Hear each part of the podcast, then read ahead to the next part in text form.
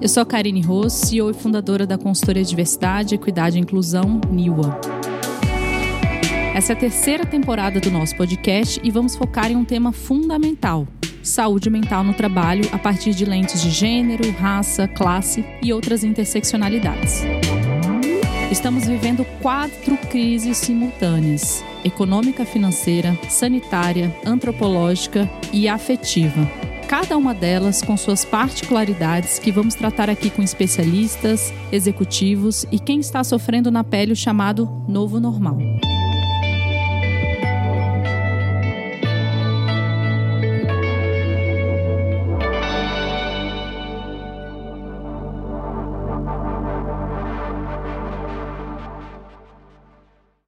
No livro Compassionate Leadership, os autores Rasmus Hogarth e Jacqueline Carter trazem uma série de dados sobre a percepção de colaboradores e líderes da importância da compaixão para a criação de um ambiente psicologicamente seguro. Funcionários que são liderados por lideranças sábias, compassivas, ou que tenham as duas qualidades, apresentam maior engajamento e menos estresse. De acordo com o livro, a satisfação no trabalho é de 35 maior sob líderes sábios, 34% maior sob líderes compassivos e 85 maior quando há as duas qualidades juntas, lideranças sábias e compassivas. O comportamento organizacional é 31% maior quando há líderes sábios, 33% maior sob lideranças compassivas e 61% maior sob líderes sábios e compassivos. Já casos de síndrome de burnout são 25 menor sob líderes sábios, 22% menor sob lideranças compassivas e 64% menor sob lideranças sábias e compassivas. Então, pelo lado do alto comando, líderes que se classificaram mais alto em compaixão também relataram 63% menos esgotamento, 66% menos estresse, e incríveis 200% menos intenção de sair de sua organização. Além disso, também sentiram mais confiança em sua própria capacidade de liderar os outros e relataram estar mais sintonizados com seus liderados com mais frequência. A segurança psicológica proporcionada por lideranças compassivas é um elemento fundamental da cultura da inovação. Uma pesquisa feita pela GUP, plataforma de recrutamento online, que ouviu 500 profissionais de RH de todo o Brasil, indica que 54% dos entrevistados acreditam que a segurança psicológica será um dos principais indicadores de recursos humanos no futuro, ao lado do indicador de sustentabilidade, diversidade e inclusão. Com certeza, a nossa convidada de hoje ela faz parte desse grupo. Cristiane Berlink Chief Human Resources Officer na OLX Brasil, recentemente participou de um curso em Yale University sobre a ciência do bem-estar. Possui experiência em liderança regional de grandes equipes, com o objetivo de alcançar resultados e deixar legados, transformando as organizações para serem mais centradas nas experiências com os colaboradores. Passou boa parte da sua trajetória na IBM Brasil e IBM Latam, onde desbravou o universo de mulheres na tecnologia. Nos últimos cinco anos, a participação feminina nas áreas de tecnologia até que cresceu, cerca de 60%, segundo dados do Cadastro Geral de Empregados e Desempregados. Mas ainda assim, elas representam apenas 20% dos profissionais de tecnologia do país. Conta que um dos motivos que a fez aceitar o novo desafio profissional foi o fato que metade do time executivo sênior da LX é composto por mulheres além de outras ações e programas desenvolvidos internamente que abranjam diversidade, inclusão e saúde mental. Então, para nos falar um pouco mais sobre a sua experiência, projetos, inspirações e também sobre a OLX, vamos receber Cristiane Berlink, graduada em Engenharia de Produção com MBA em Finanças Corporativas, MBA Executivo na Fundação Dom Cabral e estudante da Singularity University. Seja muito bem-vinda, Cris. Obrigada, Karine. É um prazer estar aqui com você hoje e com todos os nossos ouvintes. Cris, vamos começar então com a sua frase inspiradora chamada Se nada muda, nada muda. Então eu queria pegar um pouquinho esse gancho. É, se você tivesse que optar aí por uma única mudança que realmente pudesse fazer a diferença, qual seria? Essa pergunta é boa, né? E eu uso muito essa frase porque eu acho que a gente está vivendo um momento é, de mundo que a humanidade nunca experimentou, né? com uma velocidade de mudança é, que a gente realmente não está acostumado. Ah, então, a tecnologia tem imprimido um ritmo acelerado, realmente acelerado de transformações. Né? E existem até muitas pesquisas que reforçam né, que as pessoas estão é, esgotadas, cansadas com tantas mudanças, porque a, a, o nosso modelo mental ele não, ele não foi formatado para aceitar tanta mudança ao mesmo tempo. Né? A gente gosta de ficar na zona de conforto no sentido de, do que é conhecido, né? Na zona de conforto não do que é fácil, mas do que é conhecido. Né? E toda mudança gera um desconforto porque esbrava o desconhecido. E a velocidade está muito grande, a intensidade está muito grande, é, a gente fica obsoleto muito mais rápido né, no mercado de trabalho. Tudo isso gera efetivamente estresse, tensão, ansiedade. Então, na minha opinião, Karine, a grande mudança não é de fora para dentro, né? é de dentro para fora. Porque de fora para dentro a gente não tem muito mais controle, a gente não sabe mais é, qual é o ritmo que as coisas efetivamente vão acontecer no mundo e o que mais vai acontecer, né? A gente viveu o, o, tema da pandemia, que não tem nada a ver com a tecnologia, né? Coloquei como é, um, um item que realmente traz uh, uh, muita aceleração para todos nós, mas é um fato que a humanidade que hoje está presente, acho que nunca experimentou. Né? Então, é, eu acredito que a grande mudança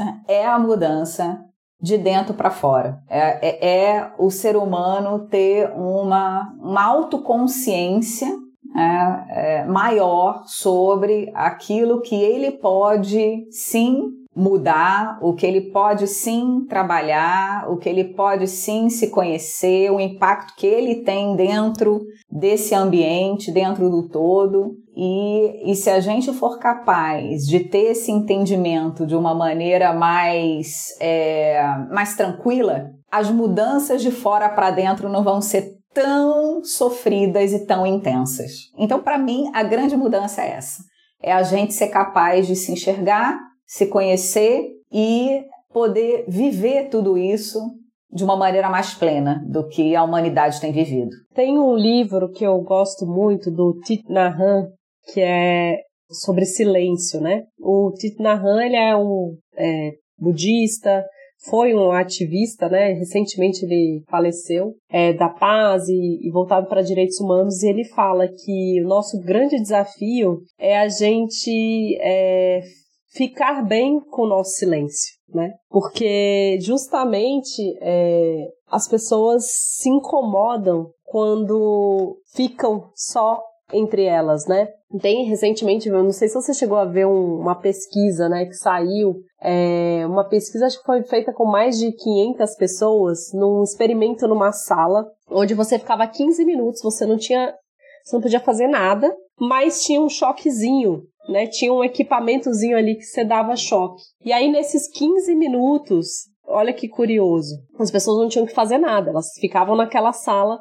E aí teve uma proporção maior, né, de pessoas, homens, se dando choque, mais quando comparado com mulheres. Por que, que eu estou trazendo isso? Justamente é, a pessoa poderia usar aquele tempo para refletir sobre a vida, para pensar em si, né? Mas não, ela precisava estar tá fazendo alguma coisa, estar em alguma coisa atividade, porque o medo de ficar com ela era tão grande, né? E eu acho que esse é um desafio na nossa humanidade. O que, que você pensa sobre isso? É, eu, eu, concordo. A gente vive numa sociedade da performance, né? Tudo é muito performático. Né? Desde as suas é, relações né, até o modo como você se apresenta é, no mundo. Né? Independente, inclusive, da classe social, e eu acho que é, as redes sociais potencializaram muito isso. Né? É, então, às vezes, coisas simples, né? até fora do ambiente de trabalho, isso não tem muito a ver só com o ambiente de trabalho, né? mas assim, a quantidade de likes que um ganha, que o outro ganha, né? Comentários, engajamento, eu tô ali, eu não tô ali, eu, eu, eu, eu, tô naquele meio, eu não tô naquele meio. Então é tudo muito performático. E eu acho que isso, de alguma forma, traz também uma ansiedade, né? É, que se a gente não tiver consciência, pode ser muito prejudicial é, né, para cada um de nós. Né? Até nesse curso de Yale que eu, que eu fiz, se coloca como é prejudicial a comparação que a gente faz é, com outro, com outras pessoas, né? A gente se compara muito, o ser humano se compara muito. Né? E, e, e, as redes sociais acabaram potencializando isso e fazendo com que você se compare não mais só no seu núcleo, no seu bairro e naquela comunidade que você vive, mas num entorno é, muito maior. Né? E, e se você não tiver essa consciência, esse, esse olhar para dentro, né? E, e, e, essa tranquilidade, você acaba é, criando sombras na sua vida que não vão te trazer benefício algum, né? Algum. Então, eu, eu acredito muito nisso e a gente também vive numa performática e produtiva, né? E a produtividade para o mal, né? Você tem que estar sempre fazendo muitas coisas e não necessariamente aquelas coisas que trazem o valor real, né, para sua vida ou para comunidade que você atende ou para a empresa que você trabalha e uh, mas é o tempo todo tá engajada em vários temas que, que não que não geram o valor real, né? Então eu penso muito sobre isso, eu concordo. Nossa, você, ouvindo você, me lembrei de uma frase de uma professora que ela fala, ela fala justamente isso, né? Que muitas vezes, para a gente não olhar o que a gente precisa olhar, a gente imita os gatos, né? Como os gatos têm a caixinha de areia, fazem cocô na caixa de areia, coloca, né? Põe areia em cima do cocô, como se estivesse o cocô sumiu, né? ali, né? De algum lugar. Não, ele tá lá, né? Mas a gente acha que a gente tá super está conseguindo lidar com aquilo, mas na verdade está ali, né? Então, eu queria trazer essa experiência sua que você falou de Yale, é, do curso que você fez, né? Como cultivar a felicidade e bem-estar. Eu queria que você pudesse trazer aqui dicas, né? É, como que a gente faz esse cultivo, esse, esse florescimento humano? Dicas simples, talvez, assim, para a gente implantar no dia a dia. É, eu vou, vou trazer algumas, até fiz um, alguns posts sobre isso, contando é, algumas dicas simples, né? Tem algumas que são bem conhecidas, né, Karine? Assim, exercício físico, né? Um olhar cuidadoso para a sua alimentação e para a nutrição, né? O, que tipo de combustível você coloca dentro do seu corpo, né? É toda a parte de descanso e sono, né? muitas vezes as pessoas acham que, ah, que legal, eu durmo três horas por dia e estou bem. Isso em algum momento o, o corpo vai cobrar o preço disso, né? Porque não não tá tudo bem dormir só três horas por dia, né? Então toda a parte de descanso e, e, e um ócio até, né? Ter, ter momentos de ócio uh, e pausas para você efetivamente retomar com mais criatividade, mais produtividade. E é, dicas que é, muita gente já sabe, mas é sempre bom reforçar também. Então, por exemplo, aonde você investe seu tempo? Né? O seu tempo, você investe em quê? Você investe para te nutrir com pessoas né, que vão uh, te trazer pensamentos positivos, conexões positivas, é, ou que vão te sugar, uhum. né? ou que vão tirar a energia de ti. Né? Você investe o dinheiro que você tem fazendo o quê? Né? Comprando de uma maneira desenfreada ou investe em tendo experiências, né? Boas relações, boas conversas, né? Saindo para tomar um chopp, um vinho, viajando. Como você investe né, tempo e até recurso financeiro que você tem. Né? está provado por vários estudos, né? Que é, quanto mais uh, tempo você investe em experiências e, e, e, dependendo do seu recurso financeiro, né, a, proporção que você investe em experiências, isso te traz felicidade e bem-estar. Isso te conecta ao longo da vida com as suas memórias, né? com aquilo que realmente faz sentido na vida, né? que são as relações é, e essa construção coletiva.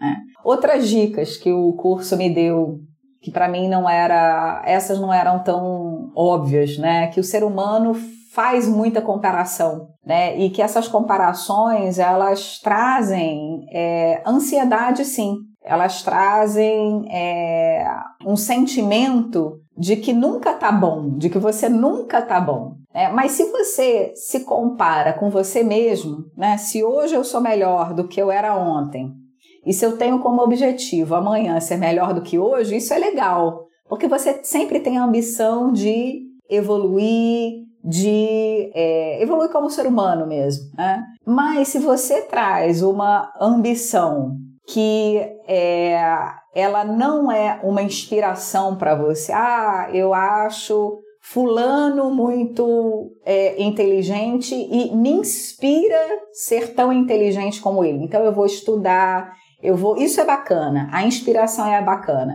mas a comparação ela te detona. Uhum. Né? Ela, ela traz para um, um lugar de que nada do que eu tenho é suficiente, nada do que eu sou é bom o suficiente, né? Então você sempre olha para o copo vazio, é, sob a perspectiva vazia, é. né? É como sair dessa mentalidade de escassez e para uma mentalidade de abundância, né? Porque, óbvio, todos nós temos histórias, experiências, né, de vida muito diferentes. Então, é até injusto com a gente mesmo a gente se comparar com os outros. Porque não, é, não são medidas comparáveis. A gente não está comparando bananas com bananas, né? A gente está comparando coisas muito diferentes, né? É, Exatamente. Acho... A gente só pode se comparar com a gente mesmo ao é. longo da nossa evolução. Muito bom. Eu queria pegar um pouquinho, então, agora a gente é, abriu aqui trazendo vários números também, falando sobre liderança compassiva, é, como a gente cria esses ambientes mais seguros psicologicamente. E, e você, né, é, tá numa posição extremamente relevante e importante dentro da LX. Como que você vê a importância, né, da, é, de um tema como desenvolvimento de lideranças mais compassivas, sair do âmbito do RH e realmente atingir uma cultura de fato na empresa que seja segura né, psicologicamente e que a gente possa realmente é, florescer e desenvolver pessoas para que elas atinjam aí o potencial máximo delas. É, para mim, o tema de liderança é, talvez, junto com o tema de diversidade e inclusão, um dos mais é, importantes, né? porque é através da liderança que as pessoas experimentam o ambiente de trabalho, que elas experimentam alcançar o máximo de seu potencial, que elas experimentam inovar, que elas experimentam evoluir, que elas experimentam realmente é, estarem completas né, dentro daquele ambiente. Então, sem dúvida nenhuma, é fator crítico de sucesso em qualquer organização. A liderança compassiva, o que, que é? É uma liderança humana. É, e a liderança humana ela não, não é que ela tem que deixar de ser firme, é muito pelo contrário. Né? A liderança humana e compassiva, ela pode ser firme, né? mas ela é, deve ter um olhar individualizado para cada uma das pessoas que trabalham conosco. Né? Afinal, as pessoas são diferentes, cada um de nós tem motivações diferentes, medos diferentes, expectativas diferentes contextos diferentes, histórias diferentes, não começamos do mesmo lugar, não viemos é, com as mesmas lentes. Então, é, o líder que é capaz de é, entender isso e potencializar cada um dos indivíduos que trabalham na equipe para trazerem o melhor de si é um líder que efetivamente traz mais resultado. Sem dúvida nenhuma, e tem muitos estudos, você começou com um deles aí, é, referenciando isso. Agora, como fazer, né? Essa é a dúvida. Pergunta de um milhão, né? Um milhão de dólares, né? Como fazer? Eu acho que muita dessas desses comportamentos né, são comportamentos que a gente ensina e que a gente gera a consciência. Né? Então, eu acho que através de uh, treinamentos, workshops, conversas, né? Para que a gente possa ir criando essa liderança, né, que rema para essa para esse lugar, né? É claro também que eu não posso aqui deixar de falar que eu não posso querer uma liderança compassiva e humana se eu estou numa estrutura organizacional que ainda reflete é, traços que não convergem com essa liderança, né? Então, obviamente que a, a cultura da empresa tem que convergir para isso. Né? Então, uma organização que seja comando e controle, que todos uhum. os artefatos, artefatos culturais estejam é, para punir, né? que estejam é, no controle é, do indivíduo e não na, em potencializar cada um de nós enquanto profissionais, aí realmente fica complicado. Então essas duas equações, eu acho que elas têm que estar muito conectadas, porque senão, por mais treinamento, a liderança, por melhor que ela seja, se ela não tiver um ambiente que respalde isso, não, que permita ela cultivar isso nos outros e nela mesmo, né? Exato. Eu queria trazer uma reflexão aqui e eu queria muito ouvir de você. A gente trouxe uma psiquiatra aqui, a Maria Francisca, e ela é, faz muitos trabalhos né, dentro de empresas e ela estava falando sobre saúde mental, né? E ela disse que é muito comum às vezes vir estagiários, liderados, né, pessoas comentarem, né, olha, eu tô tomando remédio, é, tô em depressão, tô é, com sintomas que poderia ser o burnout, mas que raramente os líderes reconhecem isso neles. E mais do que isso, não só o reconhecimento, mas o comunicar, né? É, ou seja, é, falar sobre vulnerabilidade, né? Sobre as suas questões. Eu queria é, ouvir isso um pouco de você. Por que, que você entende que é tão difícil as lideranças hoje elas, elas mostrarem também que elas é, adoecem, né, que elas também têm dificuldades né, em diversos níveis de relacionamentos.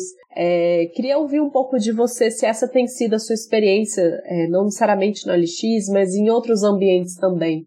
Você tem tido contato com lideranças que comunicam aquilo de, de verdade que estão sentindo é, e que levam isso como uma habilidade para in, é, inspirar outras pessoas também a falarem sobre questões, às vezes, que são sensíveis? É uma excelente pergunta, Karime. Eu acho que a gente já tem visto mais lideranças que se apresentam vulneráveis né, e que têm abertura para falar de si, é, muito mais do que no passado. E por que né, é tão difícil? Eu acho que é uma construção histórica aí, né? Uma construção histórica do papel do líder. O, o, líder era visto muito como herói, né?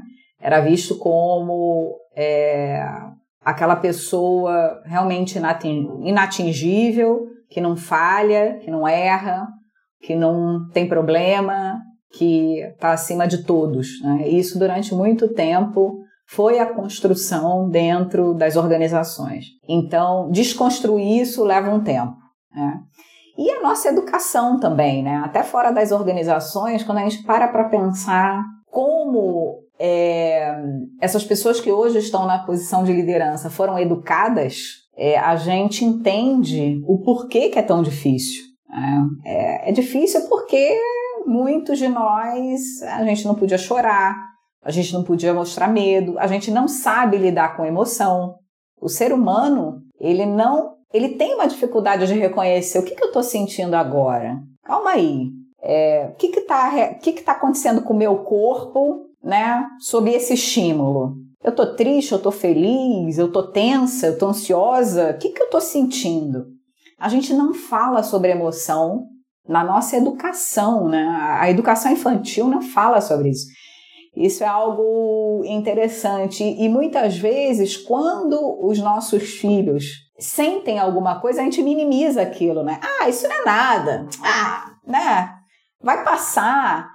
E não sei se isso é a melhor resposta, sabe? Eu acho que a gente saber acolher o que, que a gente sente, saber nomear os sentimentos que a gente tem, saber reconhecer e, a partir daí, mover e, e, e ir para um próximo estágio, cara, isso é muito importante. Isso faz parte de uma evolução até né, do profissional como um todo. Mas eu acho que a gente, a nossa criação, a nossa cultura, como a gente foi educado, acho que não, não, não, não permitiu isso. E por isso que eu acho que é tão difícil é, da gente fazer essa mudança, né, é, com um avião voando, digamos assim. É, acho que você trouxe uma coisa é, super interessante sobre os sinais do, do, do nosso corpo, né? Como a gente está anestesiado nessa cultura da performance, né, do excesso de informação, a gente não está ouvindo, né? É, não está não só ouvindo as nossas emoções, mas também esses sinais, né? Então, antes, por exemplo, óbvio, da gente chegar no burnout, a gente já teve diversos sinais que a gente anestesiou né? A gente negligenciou, né? É, então, isso que você falou é muito importante, assim, o nosso corpo, ele é um templo sagrado, né? E a é. nossa cultura, nem, a gente faz isso com crianças, você falou bem, e a gente também não aprendeu a, a reconhecer isso, né? É verdade. E sabe uma coisa que eu falo muito e que eu aprendi ao longo da minha vida, Karine, é que um grande líder é o líder que investe tempo em se conhecer primeiro. Uhum. Porque se a gente se dá e se permite né, é, se conhecer, a gente sabe quais são as alavancas que nos desestabilizam, quais são as situações que nos deixam vulneráveis. A gente sabe também qual é o nosso comportamento frente a essas situações. E se a gente tem a consciência, a gente evita fazer para não prejudicar o outro, uhum. não prejudicar o time. É, e, e quando você não tem a consciência, às vezes a sua intenção é uma, mas a sua ação acaba sendo outra completamente diferente e aí é onde dá ruim. Geralmente é onde dá ruim quando você está liderando a equipe.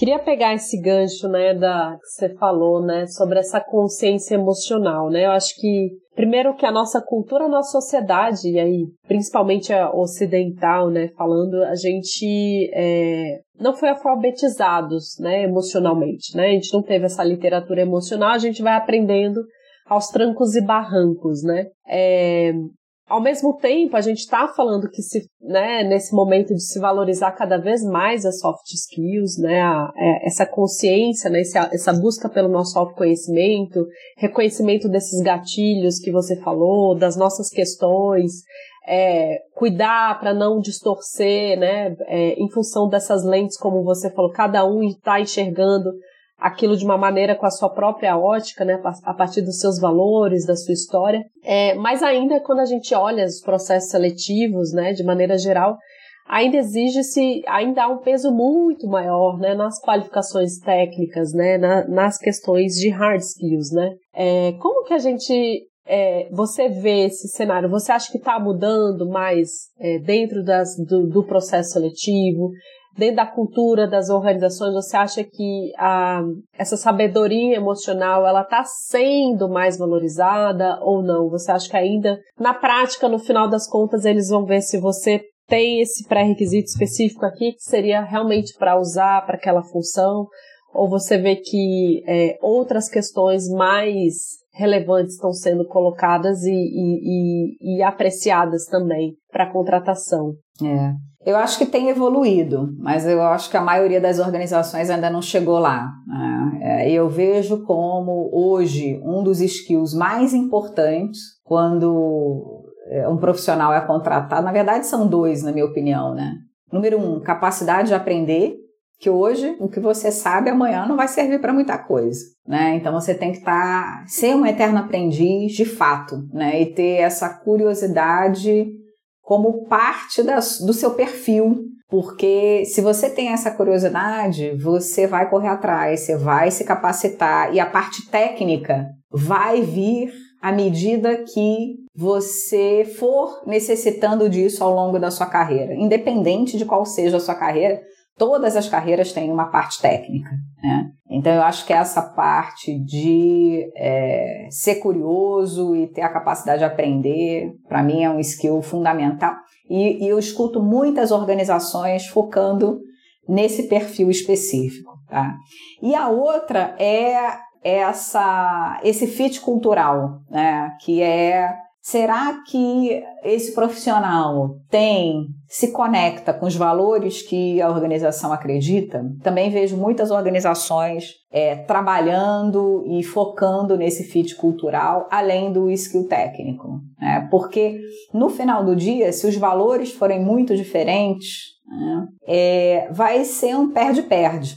Né? Uhum. Para a organização e para a pessoa. E na verdade não existe não é que a pessoa não está no fit da organização, né? Às vezes a organização não está no fit da pessoa. A gente tem que mudar esse esse mindset, né? Achar que só a pessoa que está fora, né? Não. Às vezes a organização não é para mim e tá tudo bem.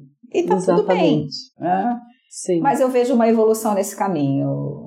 É, Cris, me conta um pouquinho da sua jornada, né? É, quando a gente é, contou um pouquinho de você, né? Você, é, na sua carreira né, como mulher dentro de ambientes predominantemente masculinos, né, empresas de tecnologia de maneira geral são ainda muito masculinos quando a gente olha ainda alta liderança, conselhos, né, mais ainda. É, né, para você chegar onde chegou, eu queria que você contasse um pouquinho, é, sei lá, táticas, dicas, né? Como que você conseguiu vencer essas barreiras, né? Que a maioria das mulheres não consegue passar. É interessante essa pergunta, né? Porque às vezes quando Acho que as pessoas às vezes idealizam um pouco, ah, ela conseguiu chegar em cargos é, muito importantes, né? Relativamente jovem, né? Assumi minha primeira posição de diretoria antes dos 40 anos, numa empresa multinacional, tal. Mas é interessante porque, assim, eu tenho consciência de que eu sofri assédio, né? É, sexual moral. É, eu sofri microagressões né, no contexto diário de trabalho. Eu me senti desvalorizada em muitas ocasiões, senti que eu era menor do que meus colegas em outros. Né? Então, e, e, e, e, tenho a síndrome do impostor até hoje, Karine. Isso eu não consegui Isso me livrar. Não muda, né? Olha, isso se tiver alguma mulher que sentar aqui e falar, olha, eliminei isso da minha vida, minha filha, me passa as dicas aí, né? Então eu sempre, num primeiro momento, acho que eu não vou dar conta, até sentar na cadeira e falar, tá, eu vou e vamos lá. É. Então, assim, dicas que eu posso dar. É... Primeira delas é em frente, é, em frente. É, seja vocal. Né? É difícil? É, é. Eu sofri assédio sexual na, na, na, primeira empresa que eu trabalhei, era uma empresa de estágio, e aquilo foi tão. É, tão forte para mim que eu falei: eu não posso ficar nem mais um minuto aqui. Eu tenho que conversar com a diretora de RH e eu vou sair daqui, não, não tenho como ficar aqui. Né? Não, não, não, não condiz com os meus valores, eu não vou estar tá plena, e, e, e, foi isso que eu fiz. Eu denunciei, né, é, enfim, não, e, e, saí da empresa. Era, era um estágio e saí da empresa. Então eu acho que é, a gente tem uma voz importante e se não for pela gente, que seja pelas outras mulheres que vão vir com a gente. É, é, então eu, eu, eu também, durante muito tempo, ri de piadinha que não fazia sentido é, e me agredia. Então, em algum momento, falei: não vou mais rir e vou falar que eu não concordo com aquele tipo de postura. É. Então, aos poucos, com é, maturidade e às vezes até sentindo medo, mas fazendo, as coisas eu ganhei mais confiança de seguir adiante. Né? É, acho que essa é a primeira dica. A segunda dica é se apoie em outras mulheres. Né? Uhum. É, eu acho que hoje existe uma rede super bacana de apoio de muitas de nós, né? E, e, e, a gente deve usar essa rede a nosso favor. É, é, muito importante que a gente se apoie uma nas outras e, e, e a gente vá trabalhando e abrindo espaço né, para as outras mulheres uh, poderem uh, ocupar seus espaços. Né? E a terceira é conversem com homens sobre isso. Né? Uhum. É, eu acho que como hoje a gente, na maioria das organizações, a gente não tem ainda na liderança sênior mulheres, a gente precisa da conscientização dos homens para que esse movimento efetivamente aconteça. Então, se a gente não chamar eles para conversa, a gente não avança. A gente uhum. realmente não avança. Então, chame eles para conversa, conte o porquê que isso é importante, né? mostre dados. E tem muita pesquisa bacana, né? A gente não tira lugar de ninguém. A gente cresce enquanto sociedade. Né? A gente evolui enquanto sociedade. É, e, e, e eu acho que essa consciência traz resultados absolutamente impactantes. Então, Três dicas aqui simples: não tenham medo, vai com medo mesmo. No primeiro momento é ruim, mas vai. Segundo, mentoria e rede de apoio de mulheres. Hoje é lindo ver, é realmente maravilhoso ver. E terceiro, chame os homens para conversa, porque eles é, podem fazer muita diferença, né? Eu acho que essa, esse, esses três pontos que você trouxe são muito importantes, né? Realmente a rede de apoio ela faz toda a diferença, né? Para sustentar e acolher, né? é, as mulheres e, e, trazer os homens como aliados, né? Você falou isso. É, se eles estão na alta liderança, né? Se eles estão em, em cargos mais estratégicos de poder, a gente precisa convidá-los né, para essa roda, precisam fazer parte, até porque eles também sofrem, né? Se a gente for olhar essa estrutura patriarcal, ela não é boa para ninguém, né? É, é, claro que os homens historicamente estão se beneficiando mais em termos de acesso a poder, recursos e tudo mais, mas há um custo emocional muito grande, né? Tem muitos homens que não se enquadram nesse perfil é, de homem, né? Que a gente ainda valoriza na nossa sociedade, né? Então, e sem contar essa conexão, essa afetividade também com, com crianças, né, com a amorosidade, né, então a não expressão das emoções, enfim. Esse aí é um capítulo à parte que a gente deveria explorar isso, só um episódio só para isso. É, mas eu queria trazer um pouco então agora da experiência sua com a LX, né, como está sendo. A LX ela tem esse slogan, né, de ser uma plataforma feita por pessoas e para pessoas. É, queria que você pudesse contar como que você tem experienciado isso dentro né, da, da OLX, é, como, e, e como que a gente vai construindo dentro da organização essa jornada com mais intencionalidade, né? Nas nossas ações, nas nossas atitudes, nas nossas práticas. Aí eu tô falando em termos de diversidade, né? Estou é, falando em termos dessa criação dessa, dessa cultura mais é, segura psicologicamente. Queria que você pudesse contar um pouco para a gente o que, que, você tem visto e aprendido e, e colocado a mão na massa para fazer isso acontecer dentro da LX. Legal, bacana. Estou na LX Brasil desde janeiro, então completando aí os meus primeiros meses e eu estou muito bem impressionada por uma característica que eu acredito muito que é uma característica talvez que seja a principal e que todas as outras acabam vindo a reboque, né? Que é o seguinte, eu acho que a empresa ela tem muito no DNA a questão de co-construção. É, então, é, nenhum dos profissionais se sente o todo-poderoso, dono da verdade, especialista máximo, senhor pleno, que vai trazer um pacote de ferramentas e é, algo é, revolucionário. Já, é, já pré-estabelecido que vai fazer. Então, é tudo muito conversado, construído, é, entendido e debatido. E isso é muito legal. É muito legal porque as decisões elas são tomadas com base numa, num coletivo maior, que não é de meia dúzia de, de profissionais, né?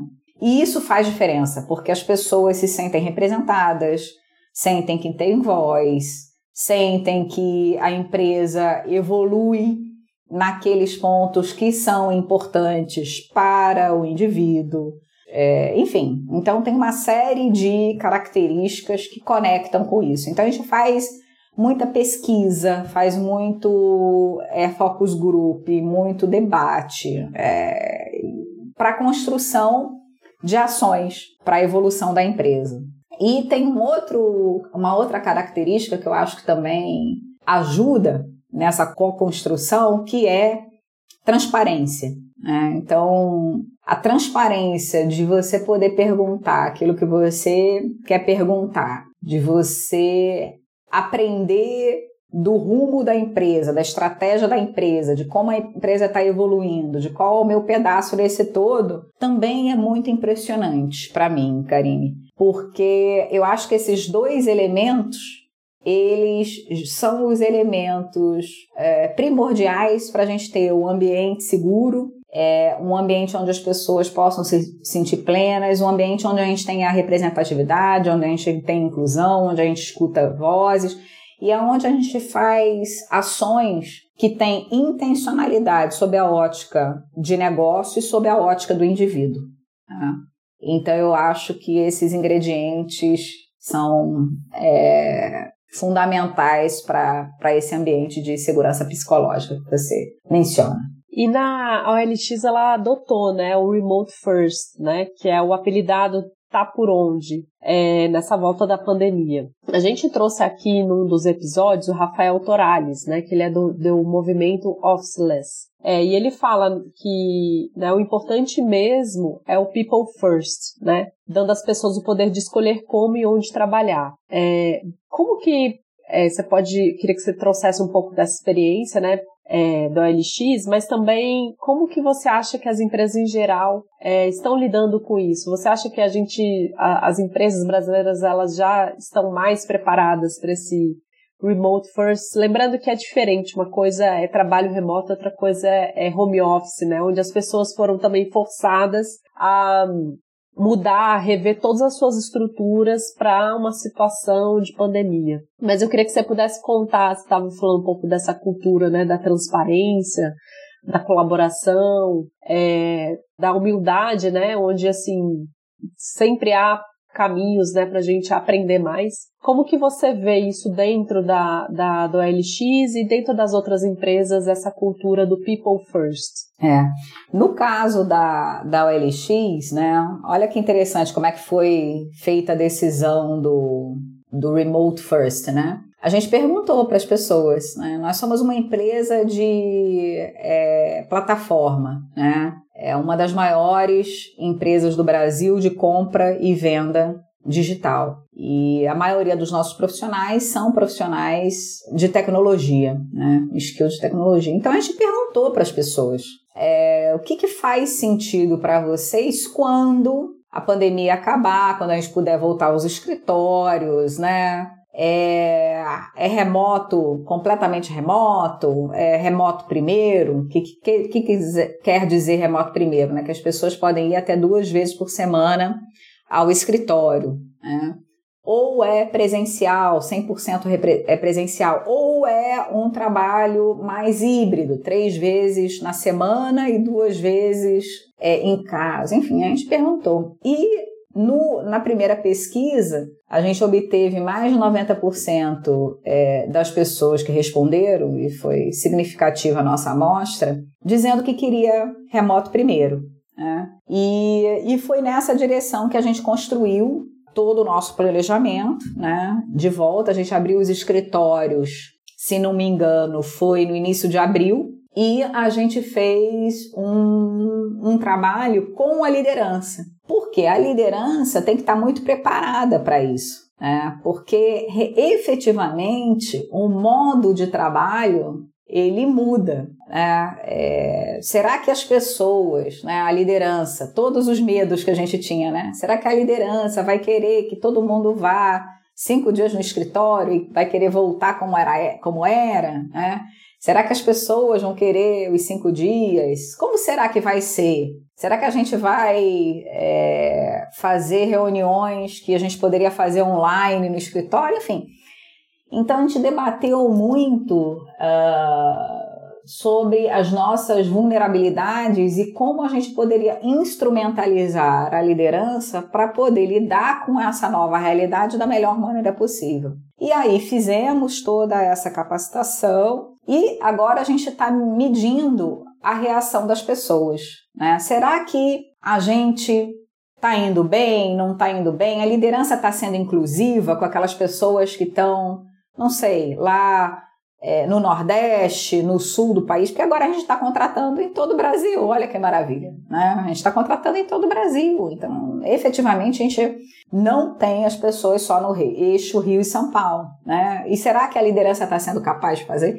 E olha, foi maravilhoso, porque as primeiras pesquisas tem é, mostrado para a gente que não só todas as nossas pessoas estão ainda mais aderentes né, e conectadas ao Remote First, como a liderança tem sido empática, compassiva, humana e preocupada em incluir todas as pessoas do time, independente de onde elas estão. Né? Então, é, isso tem sido construído. Agora, tem um aspecto, Karine, que eu, que eu ainda me preocupo muito, que eu ainda não sei a consequência de tudo isso. A gente tem falado disso na OLX Brasil, que é, é todo essa, esse overload de digital que a gente tem, né? Essa a necessidade da gente fazer pausas, né? Porque você está sempre conectado, né?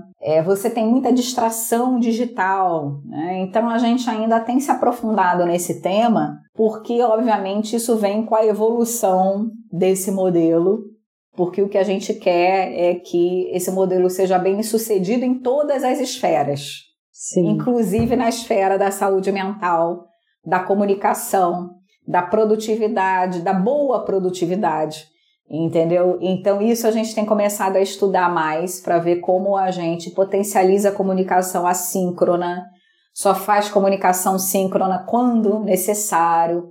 Isso a gente ainda está é, construindo e se aprofundando. Uhum. E eu acho que tem isso muito a ver com esse ambiente de conversa, né? Você trouxe isso muito na sua fala, né? Acho que é a comunicação então, quando você cria esse ambiente onde as pessoas podem falar, olha, isso aqui não está funcionando para mim, olha, desse, das, eu acho que você já tem assim, um passo muito largo. Porque os ajustes sempre vão acontecer, né? Óbvio. Uhum. Principalmente com essa. É, foi uma mudança drástica, né? Que a gente passou, né? É, e eu acho que outra coisa que você falou foi a intencionalidade, né? Então, quando você tem uma intencionalidade que é colocada, que no ambiente remoto é intencional. Né? Então, intencionalmente, eu vou trazer pessoas que costumam não falar tanto, talvez se fosse num ambiente mais informal, pessoalmente, pessoas que falam menos, é, em algum momento vão falar, mas ali você vai ter que criar intervenções para que essas pessoas elas se sintam incluídas e pertencentes. Então, isso é muito legal ouvir de você, é, que vocês já têm, pelo menos, uma estrutura né, que, que permite, é, eu diria, essa fundação para ir construindo e refinando que acho que toda organização está, é, acho que nesse estágio, né, como vocês trouxeram da, da OLX. É, e aí eu queria trazer, acho que uma, uma outra pergunta que é sobre os gaps, né, das mulheres na tecnologia. É, e a OLX aí recentemente abriu um programa de estágio, né, é, especialmente para elas. Eu queria ouvir um pouco. É, eu tenho uma história, né, também é,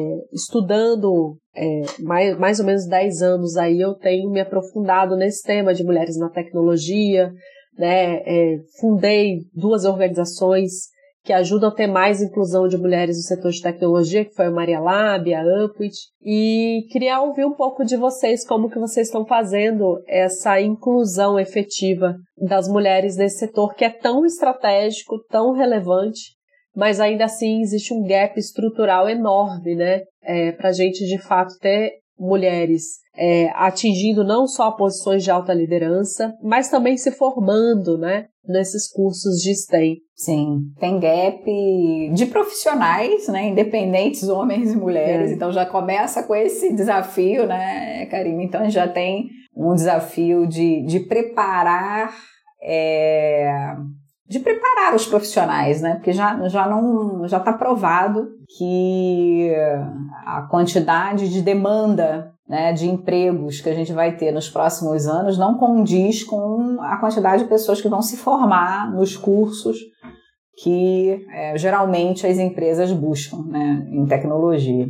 É, e a gente tem o gap, que é aí é muito acelerado e é interessante, né? Porque as mulheres estão mais nas universidades. Existem mais mulheres nas universidades do que homens. Mas em tecnologia, nos cursos de tecnologia, é quase um quinto, né? Um quinto de mulheres e quatro quintos de homens. Então é, é, um, é uma, é uma relação muito desproporcional. Então, efetivamente, a gente tem que fazer algo com isso, né? Então, acho que começa primeiro criando metas, né?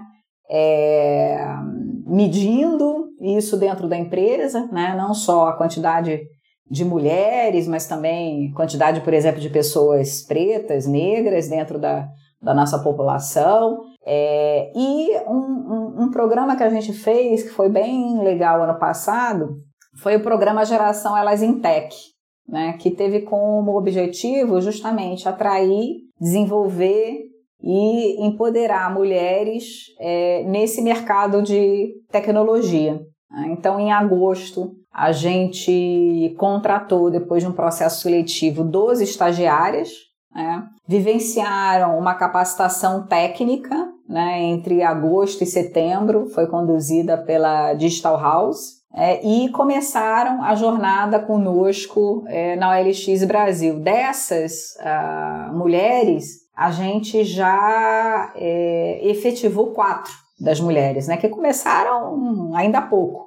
Uhum. Né? E as outras estão ah, uh, conosco ainda como estagiária. E a gente também pretende esse ano investir em mais capacitação é, de mulheres, de pessoas pretas. Eu acho que é uma é muito importante que as empresas tenham esse olhar de formação e não só de captura de, de talentos, né? de talentos, é. Acho que isso é fator crítico de sucesso até para a sustentabilidade da empresa em si, do negócio, né? É uma questão até de, de de, de, um, de um olhar sustentável de negócio. Então, foi bem bacana esse projeto e a gente pretende expandir. Muito legal. Cris, estou aqui com dor no coração, que já deu o nosso horário. É, adorei esse papo, acho que ele fluiu muito. Você tem muita, muito repertório aqui para trocar para gente. É, queria que você pudesse deixar uma mensagem final, algo que você ainda sente que precisa falar ou reforçar. E ma agradecer mais uma vez o seu tempo.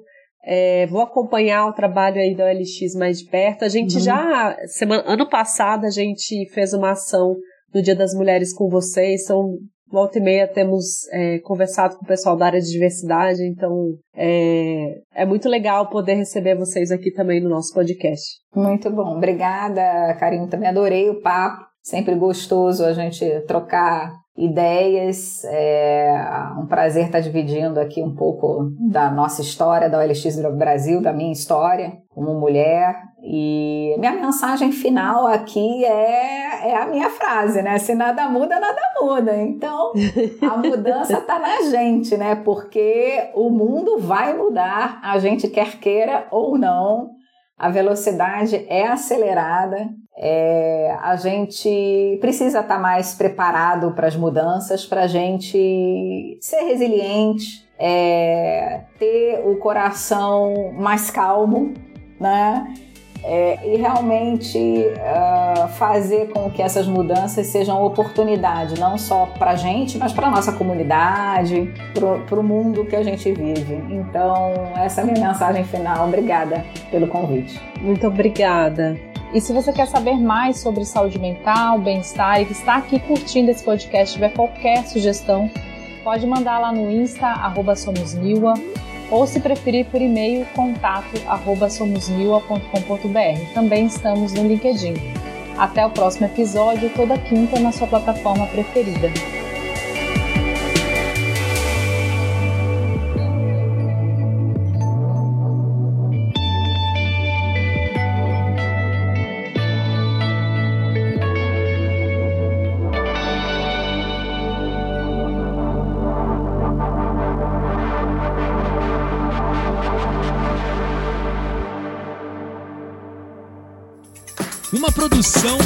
Uma produção, voz e conteúdo.